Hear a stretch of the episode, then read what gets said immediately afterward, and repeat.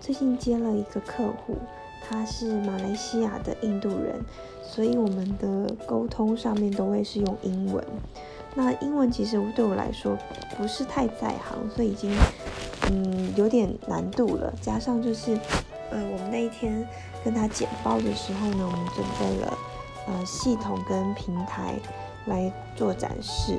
那那一天的呃平板是有点出问题的，然后后来是电脑也有出问题，所以在整个呃。demo 的过程中，我们是其实只要半个小时可以把事情讲清楚的，但整整我们花了快两个小时，然后中间当然有休息啦，但是就是我会觉得浪费人家很多时间，而且毕竟人家是对方是呃他们公司的一个负主要的负责人，所以就觉得有点尴尬。就整场我都觉得哦，我一直很想说 sorry，可是 sorry 说太多次又不太好。